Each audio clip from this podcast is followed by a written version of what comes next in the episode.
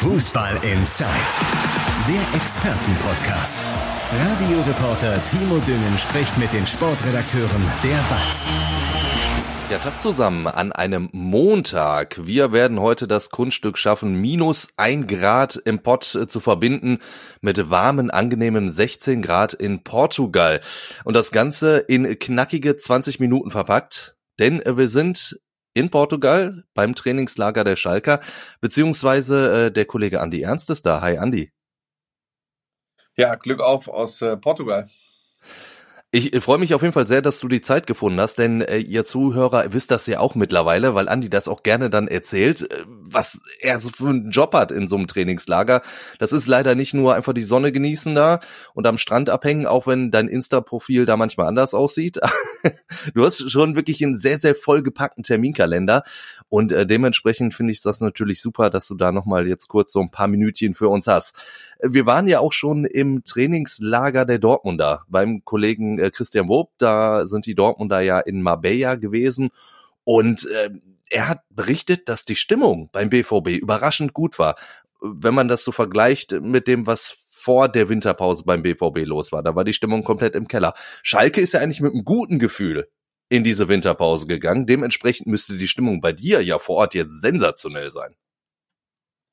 Äh, ja, ist die auch. Ähm, ich muss ganz klar sagen, erstmal zu deinem äh, Hotel und Instagram-Fotos. Ja, also mein Hotel liegt direkt am Strand. Also äh, da sind es ungefähr zehn Sekunden zu Fuß hin. Und äh, wenn man dann morgens einmal dahin geht, äh, am Anschlagen am Ozean und dann sich quasi das Ozeanwasser ins Gesicht zu schmieren und dann ist man fit für den Tag.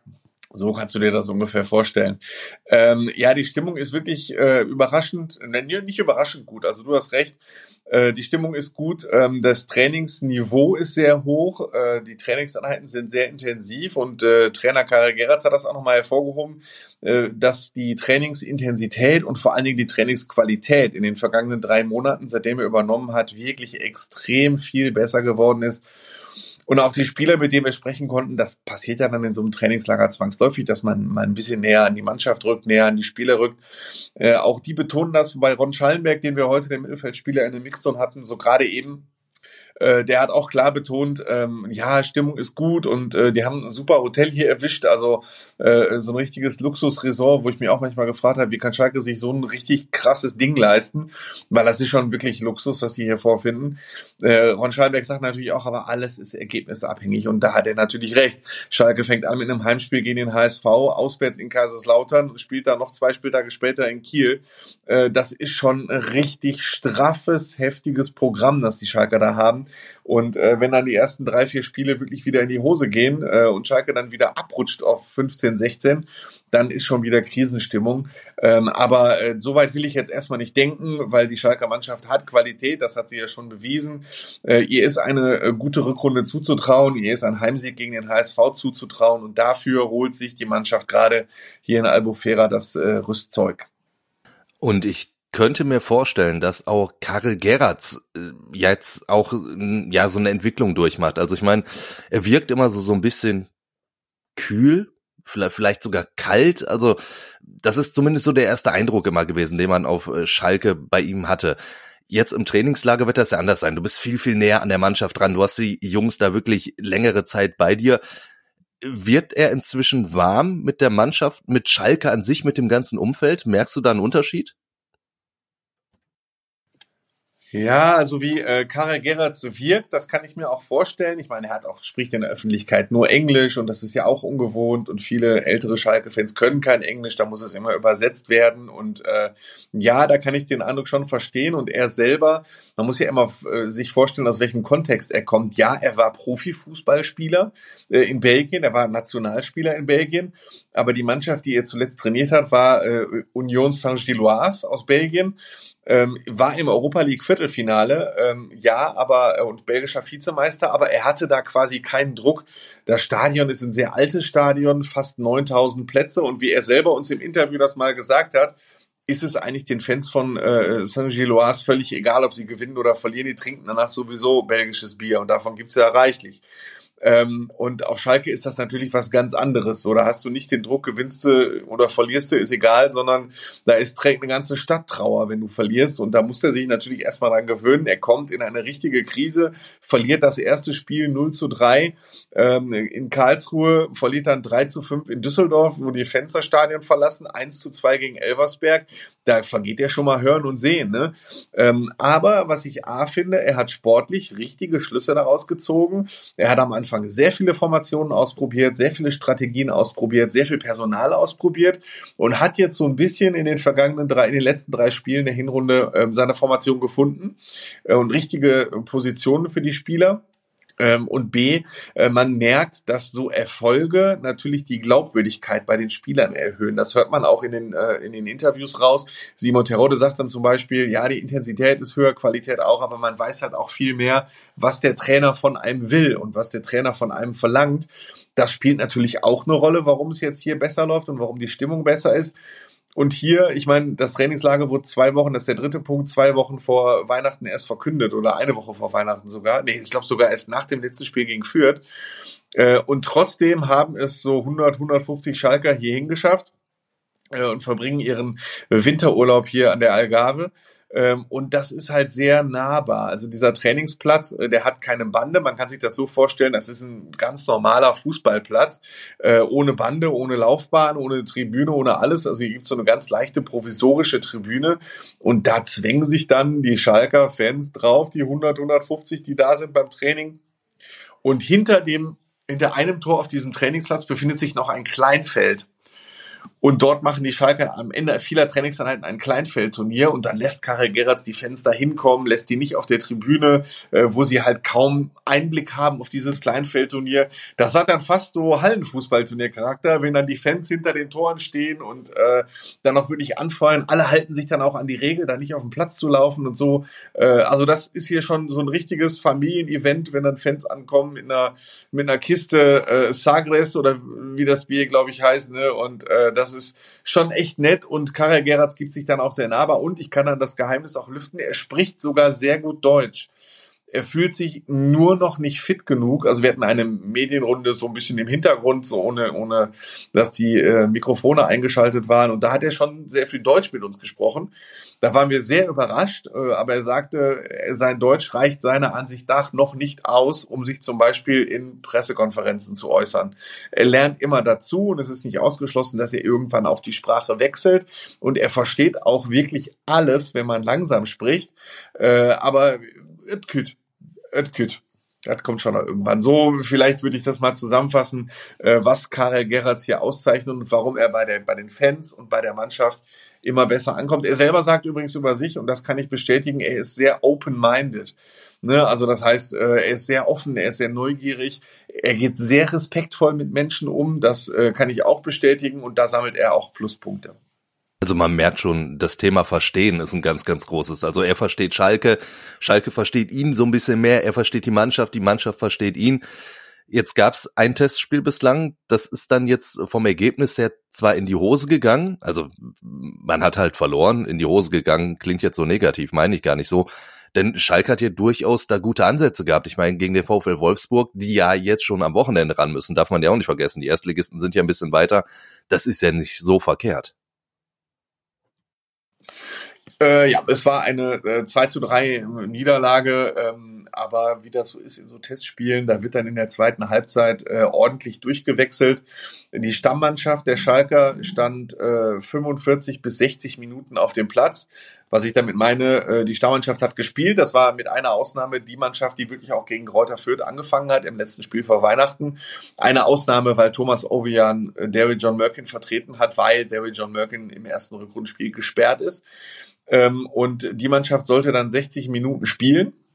Ähm, zwei Spieler sind dann schon zur Pause rausgegangen äh, und dann wurde in der 60. Minute achtmal gewechselt und das hat man dann auch gemerkt. Äh, Karel Geretz hat auch hervorgehoben, dass gerade in der ersten Halbzeit er sehr viele interessante und sehr viele gute Momente der Schalker Mannschaft gesehen hat. Haben wir auch so empfunden. Und am Ende, als dann die B11 kam, da waren dann auch fünf Spieler der knappen Spieler auf dem Platz. Äh, und Wolfsburg hat auch sehr viele ähm, Spieler von der Ersatzbank gebracht. Aber wenn Wolfsburg Spieler von der Ersatzbank bringt, ist das nochmal ein anderes Niveau, als wenn Schalke Spieler einwechselt sodass du dann am Ende sagen kannst, das war schon verdient äh, und das zweite Tor für Schalke war die allerletzte Spielszene, äh, sodass das Ergebnis noch ein bisschen freundlicher klingt. Äh, maßgebend ist wirklich die erste halbe Stunde, ersten 30, 35 Minuten, was die Schalker da gegen den Ball und teilweise mit dem Ball gemacht haben. Das war schon völlig in Ordnung und äh, die ersten zwei Gegentore sind aus wirklich krassen individuellen Fehlern entstanden. Das muss Schalke alles natürlich abstellen, vollkommen klar. Aber wie Schalke da mitgehalten hat mit dem VfL Rostock, das war schon äh, echt okay. Es, natürlich brauchen eine Zweitligamannschaft mehr als 11, 12, 13 Spieler. Das ist bewusst, ist mir auch bewusst. Aber für einen ersten Test war das schon echt in Ordnung. Was ich so aus dem Trainingslager mitbekomme, also ich meine natürlich, weil ich äh, die Texte von dir und Robin natürlich gerne lese, ähm, dass Karel Gerrards ja auch, ich habe es äh, gerade so gesagt, er versteht seine Mannschaft auch ein bisschen mehr, dass er jetzt auch so ein bisschen abrückt von dem System, was er von Anfang an eigentlich spielen wollte. Er hat gemerkt, es passt vielleicht zu meiner Mannschaft ein bisschen besser, also mit der Viererkette zu spielen, mit einer Raute im Mittelfeld und hat da vor allen Dingen, weil du es auch gesagt hast, er versteht seine Spieler ein bisschen besser, dass er jetzt Paul Seguin da wirklich ganz zentral auf der Sechs sieht und das für ihn so ja der Schlüsselspieler jetzt auf einmal ist. Ja, Paul Seguin ist so ein bisschen die äh, äh größte Überraschung der vergangenen Wochen. Ähm, ja, Karel Geratz hat in Saint-Gilloise auf sein 3-5-2-System äh, sein Geliebtes gesetzt, hat aber bewiesen, dass vielleicht auch im Gegensatz zu Thomas Reis, der ja wirklich an seinem Konzept maximal Nuancen geändert hat mit diesem Mann gegen Mann über den ganzen Platz. Und äh, da gab es ja nicht so viele Änderungen bei Thomas Reis. Ähm, bei Karel Geratz ist das halt anders. Ne? Also der hat während der Spiele manchmal von 3-5-2 auf 4-2-3-1 gewechselt und jetzt äh, setzt er halt auf ein 4-4-2 mit Raute oder wie er sagt, mit, äh, mit Diamond, mit einem Diamanten im Mittelfeld. Äh, und das hat die letzten, in den letzten drei Spielen vor Weihnachten äh, super geklappt. Und ja, Paul Seguin ist in der Sechserrolle wirklich äh, echt aufgegangen. Äh, Paul Seguin war so der Gewinner dieses fast schon legendären 3 zu 5 in Düsseldorf, als Schalke 0 zu 3 schnell zurücklag und in der 33. Minute drei Spieler eingewechselt hat. Einer davon war Paul Seguin und seitdem ist er Stammspieler. Ähm, er war vor Beginn der Saison so der heimliche Königstransfer. Der offizielle Königstransfer war Ron Schallenberg, Mittelfeldspieler, der für zwei Millionen Euro aus Paderborn kam, weil er einfach der teuerste war. Aber bei Paul Seguin haben sich die Schalker Bosse wirklich auf die Schulter geklopft und haben dann gesagt, er hatte laut transfermarkt.de einen Marktwert von 2,5 Millionen Euro zu dem Zeitpunkt und sie haben ihn halt für 750.000 bekommen. Er kam von Union Berlin, Europapokal gespielt und so und äh, der sollte im Mittelfeld von Anfang an die Fäden ziehen. Das hat aus verschiedenen Gründen nicht funktioniert er war im Sommer zum Beispiel, äh, hat er die Vorbereitung ver weitgehend verpasst wegen kleinerer Wehwehchen. Dann ist er schwer in die Saison gekommen, dann kam die Krise, dann äußerte sich sein Vater in der äh, Bild-Zeitung, äh, dass Paul Seguin auf äh, einer für ihn ungewohnten Position eingesetzt wird. Er ist auch noch im März Vater geworden ne, und geht jetzt ja in dieser Rolle auf, was natürlich, was wir beide gut kennen, mit Schlafmangel verbunden ist und so. Und so, dann war er, irgendwann war er dann noch krank äh, und war dann auch einfach mal zwei, zweieinhalb, drei Wochen raus. Und deswegen war die Anfangsphase von Paul Seguin sehr unglücklich. Es gab dann auch Schlagzeilen, er selber äh, würde in der Kabine stänkern und von Wechsel im Winter sprechen, was er dann selber hinterher äh, widerlegt hat. Er ist selber auch ein Typ, er steht nicht gerne in der Öffentlichkeit. Also ähm, der gibt total ungerne Interviews. Das merkt man ihm auch an und der, der will einfach nur auf den Platz gehen, Fußball spielen und wieder runtergehen. Und das ist auf Schalke natürlich ein bisschen schwieriger als bei seinen vorherigen Vereinen. Und auch da musste er sich dran gewöhnen. Aber jetzt in dieser zentralen Rolle geht Paul Seguin wirklich auf. Ähm, und ähm, auch, das war jetzt im Testspiel gegen Wolfsburg zu spüren. Da, da kommen auf einmal Zweikampfgewinne und Balleroberungen, die kannte man so in der Anfangsphase von ihm nicht. Äh, und jetzt wird aber spannend zu sehen sein, ob das auch in äh, schwierigeren Spielen, äh, zum Beispiel gegen Hamburg oder in Kiel, in Kaiserslautern funktioniert, weil auch das ist ja die Wahrheit. Zu den drei Gegnern vor Weihnachten gehörten ja auch Hansa Rostock und Osnabrück und das sind ja nun wirklich Kellerkinder. Das war ja schon Kategorie Pflichtsieg. Und Paul Seguin ist es durchaus zuzutrauen, dass es auch funktioniert gegen deutlich stärkere Gegner. Alles im Allem merkt man aber auch, dass Karel Geratz da jetzt wirklich so, so eine Stammformation findet. Da sind dann jetzt noch so, so zwei Positionen vielleicht offen. Also einmal die Position neben Simon Terodde im Sturm, ob, ob Keke Top die weiterhin so beibehält. Ich meine, gegen Fürth hat er das richtig gut gemacht, war da sehr, sehr auffällig. Klar, dem ist nicht alles gelungen, aber schon sehr, sehr viel. Und in der Innenverteidigung könnte ja vielleicht so ein Timo Baumgartel äh, wieder reinrücken. Also der bietet sich, wenn ich das so aus der Ferne mitbekomme, im, im Trainingslager ja auch durchaus wieder an. Ähm, ja, im Gegensatz zu dem, was ich über Karel Gerards erste Zeit gesagt habe, dass er viele Spieler ausprobiert hat, viele Formationen aus, schein, ausprobiert hat, scheint sich jetzt so eine Art Stammmannschaft doch herauszukristallisieren. Und gerade durch die drei Spiele vor Weihnachten sieht Karel Gerards aktuell nicht die Not, groß was zu ändern. Das ist dann wiederum schlecht für Spieler wie Timo Baumgartel. Also äh, er ist so quasi im Moment der zwölfte Mann, weil er zweifelsohne sehr große Qualitäten hat äh, und weil er wirklich von hinten extrem anschiebt, äh, sagt Karel Gerards auch. Und er führt auch echt Gespräche mit Timo Baumgartel und gibt ihm die Rückmeldung, dass er sieht, wie gut er trainiert. Aber in der Innenverteidigung haben Kalasch und Kaminski das zuletzt ordentlich gemacht. Sie harmonieren gut und da belohnt Karel Gerards dann auch äh, Leistung. Und wenn er sie, wenn er Spielern oder am Duo dann in dem Fall vertraut, äh, dann ist das eben so. Aber er sagt, äh, Karel Gerz hat selber gesagt, das kann natürlich ganz schnell gehen. Ne? Es kann schnell mal eine Verletzung passieren oder einer ist mal gelb gesperrt oder äh, dann gibt's mal eine Rot gelb-rot-Sperre meinetwegen und dann wird er dann auch wieder gewechselt. Und dann kann Schalke sicher sein, dass Timo Baumgartel ein sehr guter Ersatz sein wird. Im Sturm sieht das dann ein bisschen anders aus. Da ist der Vorteil, dass äh, Karel Gerrards dann auch je nach Gegner entscheiden kann. Ne? Du hast immer noch Brian Lassme, der die ersten Tage der Vorbereitung verpasst hat. Äh, er hatte ja vor Weihnachten Muskelfaserriss. Er hat aber heute, wir zeichnen am, was haben wir heute Montag? Wir, er heute am Montag zum ersten Mal äh, wieder wirklich mit der Mannschaft trainiert, war auch im, in dem Trainingsspiel dabei so dass er dann auch bis zum HSV-Spiel fit sein dürfte. Und äh, Karriger hat ja sehr lobend über Brian Lassme immer gesprochen so dass da dann äh, die große Frage ist, äh, also das würde ich jetzt noch als offen bezeichnen. Also ich denke mal, Keke Top hat äh, leichte Vorteile, weil er die Vorbereitung bisher komplett durchgezogen hat. Er ist auch, und das finde ich auch interessant zu sehen, sehr, sehr, sehr beliebt bei den Fans. Also sehr beliebt. Das ist schon äh, sehr interessant zu beobachten, dass der eigene Junge aus der knappen Spieler ausgebildet wirklich so viele Herzen dann auch erwärmt und äh, das, die, das sympathische Auftreten von Keketop äh, natürlich im Zusammenspiel mit Simon Terodde. Ne? Also das Alt und Jung sind vereint und die verstehen sich als Duo auch sehr gut und äh, das ist schon sehr auffällig, wie gut das bei den Fans auch ankommt.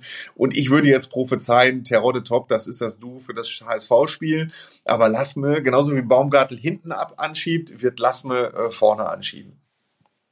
Und dieses ganze Anschieben funktioniert ohne Neuzugänge. Also ich kann mich nur erinnern, vor, vor so ein, zwei Monaten, da sind wir eine ganze Liste durchgegangen, wen Schalke doch holen könnte, wo man vielleicht Leute bräuchte. Jetzt sind die äh, noch nicht da. Also ein Außenverteidiger, den auf, gerade auf rechts könntest du wahrscheinlich immer nur ganz gut gebrauchen, aber die, die kriegst du halt auch nicht geschenkt.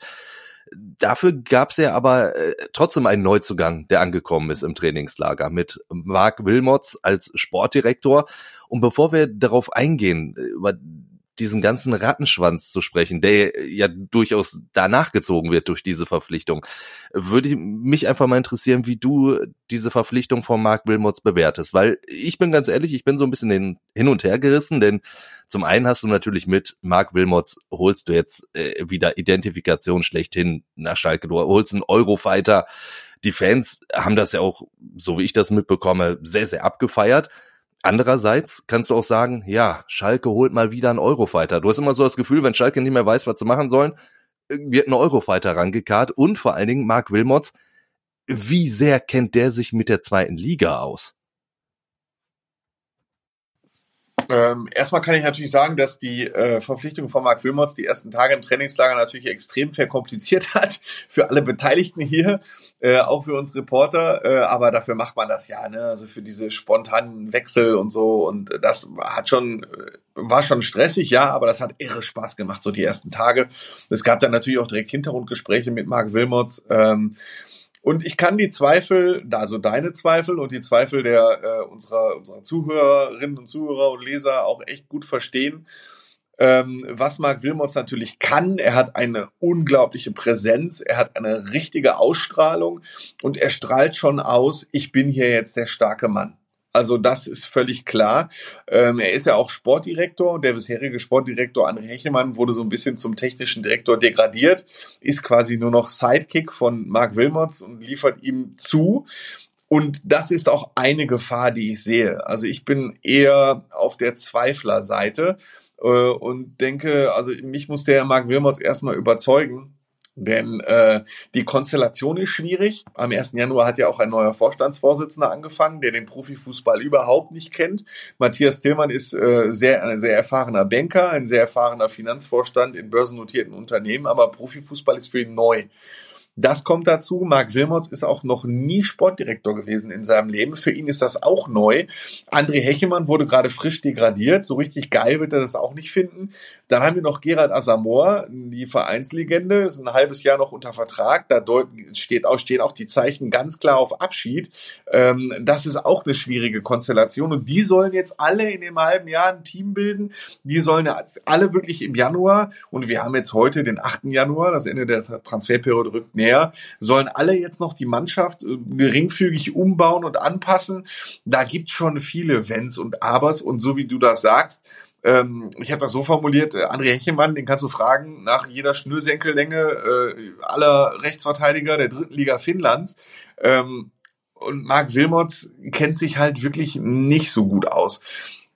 Das kann alles klappen, wenn André Hechelmann sich auf die Rolle einlässt, wenn er ähm, Spieler scoutet mit seinem Team, wenn er Spieler dem Marc Wilmots präsentiert und sie zusammen diskutieren und dann mit Matthias Tillmann diskutieren und mit Juri Mölder aus dem Aufsichtsrat diskutieren, wenn also viele Leute drauf gucken, um Fehleinkäufe zukünftig zu verhindern, wenn Marc Wilmots mit seiner Fußballexpertise, die er natürlich hat, sich die Spiel den Spielern unterhält, sie, sich Videos anguckt, sie selber spielen sieht und dann entscheidet aus manchmal natürlich äh, anhand von Daten, manchmal aus dem Bauch heraus, äh, dass der könnte zu Schalke passen oder nicht. Also ich sehe nicht, es nicht als chancenlos an, dass das funktioniert am Ende, was die sicher so auf was Axel Hefer aus dem Aufsichtsrat dich da so zusammenzimmert. Aber ich kann jeden Zweifel an dieser Konstellation wirklich gut verstehen. Und vor allen Dingen, du hast jetzt auch gesagt, Mark Wilmots gibt direkt zu verstehen, auch so von seiner Körpersprache, von seinem Auftreten, ich bin der neue starke Mann. Und Gerald Asamoah zum Beispiel, auch das kriege ich ja so aus der Ferne mit, der merkt schon, dass er auf dem Abstellgleis ist. Also das ist ja auch jetzt sogar in diesem Trainingslager schon eine ganz, ganz merkwürdige Konstellation. Äh, ja, ganz genau. Wobei die Schalker natürlich schon äh, darauf vorbereitet sind, dass solche, äh, solche Zweifel kommen. Und sie sagen, dass sie in den Gesprächen mit Marc Wilmots, die am 15. November, das hat er ganz klar kommuniziert, begonnen haben, äh, dass sie am Anfang direkt klar gemacht haben, wir leben hier nicht mehr in den Zeiten von Rudi Assauer, die er halt kennengelernt hat. Und Schalke sucht halt keinen neuen Rudi Assauer, um den sich da der ganze Plan, das ganze Sonnensystem dreht. Äh, sondern dass es dass die Philosophie ist, dass es eine Teamarbeit ist. Zuallererst zwischen äh, Wilmots und äh, Hechelmann als Sportdirektor und technischer Direktor, dann zwischen Marc Wilmots und dem Vorstand und dann zwischen Marc Wilmots und dem Sportausschuss des Aufsichtsrats, also Juri Mölder, dass also er nicht alleine entscheidet. Muss man mal abwarten. Marc Wilmots ist schon wirklich ein krasses Alpha-Tier. Äh, das ist wirklich die große Frage. Ja, Gerald Asamoah da war ja schon immer die, es gab immer schon Fragen, die mir gestellt wurden. Äh, Asamoah ist eine Vereinslegende, steht für Schalke, er ist das Gesicht von Schalke aktuell. Aber dann wurde ich immer gefragt, Andi, was macht der eigentlich? So, die Frage wurde mir oft gestellt und dann habe ich das ein bisschen versucht zu erklären. Er ist Leiter der Lizenzspielerabteilung was bedeutet das? Er ist quasi Chef des Profileistungszentrums, in dem sich das Leben dieser Schalker Profimannschaft abspielt. Damit meine ich, im Profileistungszentrum gibt's die Umkleidekabinen, da gibt's die Spinde, da gibt's Aufenthaltsräume, da gibt's dann Zugang zum Gym und so weiter. Also da treffen sich die Spieler jedes Mal, da reden sie miteinander und Gerard Assamoy ist dann der Chef des Ganzen. Er ist immer dabei bei jedem Training, bei jeder, bei jedem Spiel. Er sitzt auf der Bank er ist, soll so eine Art Verbindung sein zwischen Mannschaft und sportlicher Leitung. Er soll immer in die Kabine hineinhören. Äh, er ist bei den Trainersitzungen dabei. Er arbeitet ein bisschen mit André Hechelmann zusammen. Und das sind so ein bisschen die Aufgaben, die er hat. Aber auf der anderen Seite kriegt die Aufgaben jetzt Marc Wilmots. Also auch laut Pressemitteilung der Schalker äh, soll Marc Wilmots jetzt ins Profileistungszentrum reinhören und genau das machen, sodass für Gerald Asamoah nicht mehr so viele Aufgaben übrig bleiben. Und ähm, wie man so hörte, war auch so, wenn Gerald Asamoah mal ein paar Tipps gegeben hat in letzter Zeit, dann wurde, hat man auch nicht immer so richtig darauf gehört. Und der dritte Punkt, den ich noch anmerken möchte, Gerald Asamoah hat selber ja die Ambition, Sportdirektor zu sein. Er macht jetzt eine Ausbildung, die er im April abschließt und hat selber gesagt, er würde auch in der zweiten und dritten Liga als Sportdirektor anfangen. Äh, und Schalke hat ihn jetzt zweimal übergangen. Also hat erst André Hechmann als Sportdirektor eingestellt und dann Marc Wilmots und damit schon signalisiert, pass auf, wir trauen dir das hier nicht zu. Und dann muss man sich, so sehr Gerald Asamoah und Schalke dann zusammenpassen, gerade wenn der Vertrag endet, dann auch irgendwann trennen. Und so ist dann auch meine Prognose, dass es da über den 30.06. hinaus nicht weitergeht, was nicht heißt, dass es nicht irgendwann mal ein Wiedersehen geben kann, dass Gerald Asamoah mal wieder für Schalke arbeitet. Aber aktuell steht, glaube ich, da eine Trennung an. Da kann man ja dann in der Situation auch ehrlich miteinander umgehen. Dafür ist Gerald Asamoah eben genau so mit Schalke verbunden, wie er eben mit Schalke verbunden ist. Ich hatte knackige 20 Minuten angekündigt, jetzt sind wir schon bei 25, was mich gar nicht wundert, wenn wir beide zusammen quatschen. Das äh, gerät dann immer schnell ins Überziehen. Deswegen würde ich dich jetzt einfach nur mal ich weiß, Trainingslager ist noch ein bisschen und Testspiel ist auch noch, aber kannst du schon so, so ein kleines Fazit ziehen? Ähm, also ich würde als Fazit ziehen, wir haben ja oft Trainingslager dann auch gehabt. Wir reden ja nicht zum ersten Mal während eines Trainingslagers da gab es dann Verletzungen und da gab es dann Theater mit. Also wir haben eigentlich, äh, haben wir Leute gesagt, es fehlt so der obligatorische Riss, also so so Innenband. Wir hatten jetzt vor einem Jahr im Winter gab es ja zwei Kreuzbandrisse von Justin Hickerin und Sebastian Polter, äh, so die klassische schwere Verletzung, äh, die es dann häufiger mal gegeben hat und so. Und das gab's nicht. Äh, dann haben häufiger mal Transfers für Wirbel gesorgt, dass ein Spieler überall voreilig abgereist ist plötzlich oder dass Spieler dabei waren, von denen jeder wusste, die gehen sowieso und die dann auch so ein bisschen als Spieler 33 bis 36 mittrainiert haben. Das gab es alles nicht, so dass ich wirklich aktuell sagen würde, bisher ist ja alles echt rund gelaufen. Ohne, also Mark Wilmots war wirklich so die einzige Personalie, die ein bisschen für Wirbel gesorgt hat.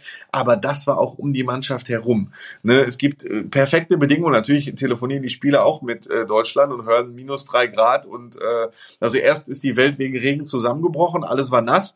Jetzt ist der Regen vorbei und jetzt gibt's minus drei Grad. Ne, und hier ähm, sind wir so privilegiert und demütig, dass wir äh, hier, wir als Reporter und die Spieler auf dem Platz bei 15, 16 Grad am Ozean äh, arbeiten dürfen. Äh, das Hotel ist, was die Spieler haben, ist äh, echt, echt außergewöhnlich gut. Und ähm, sie arbeiten konzentriert, Stimmung ist gut. Also bisher ist es ein echt sehr gutes Trainingslager, so würde ich das mal interpretieren und zusammenfassen. Und ich finde auch gut, dass du uns hinten raus nochmal richtig schön neidisch gemacht hast. Vielen Dank dafür an dieser Stelle. Ja. ja. Ich bin ja auch in drei oder vier Tagen äh, schon wieder zu Hause und dann werde ich die Kälte natürlich auch volles Rohr abkriegen. Und wenn man dann von diesen Bedingungen in die anderen Bedingungen kommt, dann fällt es natürlich doppelt und dreifach schwer. Das stimmt. Dann, dann leiden wir doch mit dir. Also, alles gut. Ja, Andi, hat auf jeden Fall Spaß gemacht. Vielen, vielen Dank, äh, dass du dir die Zeit genommen hast. Am Donnerstag starten wir dann natürlich schon wieder mit unserer regulären Folge, denn am Wochenende ist ja schon wieder Bundesliga-Start in der ersten Liga. Ansonsten, ihr wisst das, Fragen, Anregungen, Kritik, immer her damit. Gerne per Mail hallo at fußball-insight.com oder per WhatsApp. Die passende Nummer ist in den Show Notes und dann hören wir uns aller spätestens am Donnerstag wieder. Bis dahin. Ciao, ciao. Glück auf. Fußball Inside. Der Expertenpodcast. Von den Lokalradios im Ruhrgebiet und der Watz. Jeden Donnerstag neu. Überall, wo es Podcasts gibt.